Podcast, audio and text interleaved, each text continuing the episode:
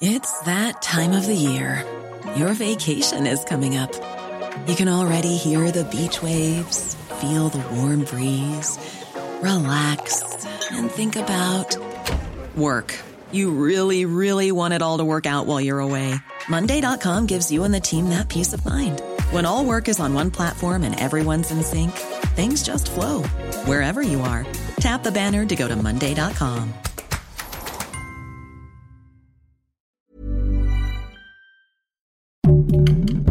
Heraldo Podcast, un lugar para tus oídos. Con 10 aviones y 20 destinos, así comenzará a operar la nueva mexicana de aviación. Esto es Primera Plana de El Heraldo de México. Se cocinó a fuego lento, pero ahora es un hecho. Mexicana de Aviación regresará a los cielos del país. Sí, si eres de los que disfruta de turistear a lo largo y ancho de la República, escucha esto.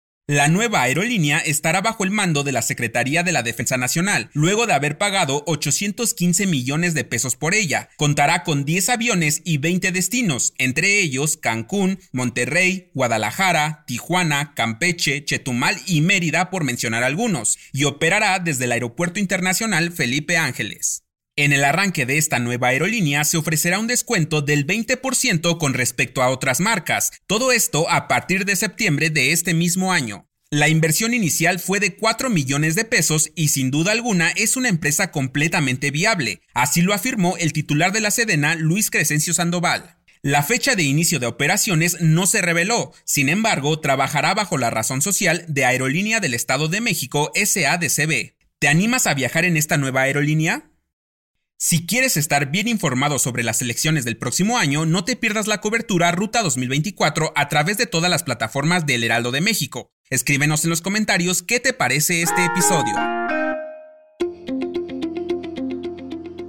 Disminuir o erradicar la pobreza es una de las promesas que hacen políticos de todo el mundo para mejorar a sus países y de acuerdo con informes del Coneval, en los últimos dos años 8.9 millones de mexicanos lograron salir de ella, 7.2 millones de la pobreza moderada y apenas 1.7 millones de pobreza extrema. Según el documento, en 2022, 36 de cada 100 personas en México atravesaron por carencias sociales, teniendo un ingreso bajo, dificultades para adquirir una canasta alimentaria básica y sin posibilidades de complementar una mejor alimentación. La pobreza es un fenómeno multidimensional que comprende aspectos relacionados a las condiciones de vida, volviendo más vulnerables a los que la padecen. De 2018 a 2022, el contexto económico y social fue empeorado por la pandemia de COVID-19, informó el Coneval. En este sentido, las áreas más críticas que enfrenta la población mexicana en materia de pobreza, según el Coneval, son sistema médico, apoyos económicos y empleos informales.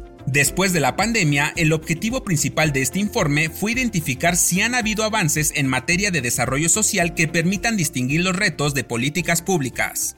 ¿Crees que se logre un cambio?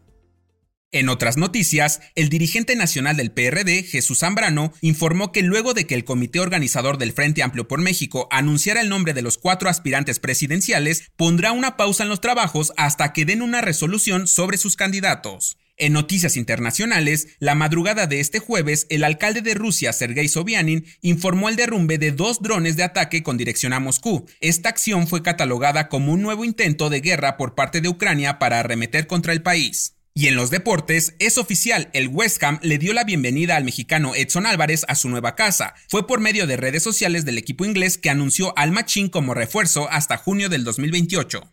El dato que cambiará tu día. Seguro en algún momento has notado que tu salud cambia drásticamente de un momento a otro sin razón alguna. Esto se debe a que el aire que respiramos diariamente es deplorable. De acuerdo con datos de la Organización Mundial de la Salud, 9 de cada 10 personas en el mundo respiran aire con altos niveles de contaminantes, por lo que al año 7 millones de personas mueren debido a esta terrible situación. Las enfermedades que suelen generarse debido a estos contaminantes son accidentes cerebrovasculares, cardiopatía isquémica y cáncer de pulmón. La recomendación.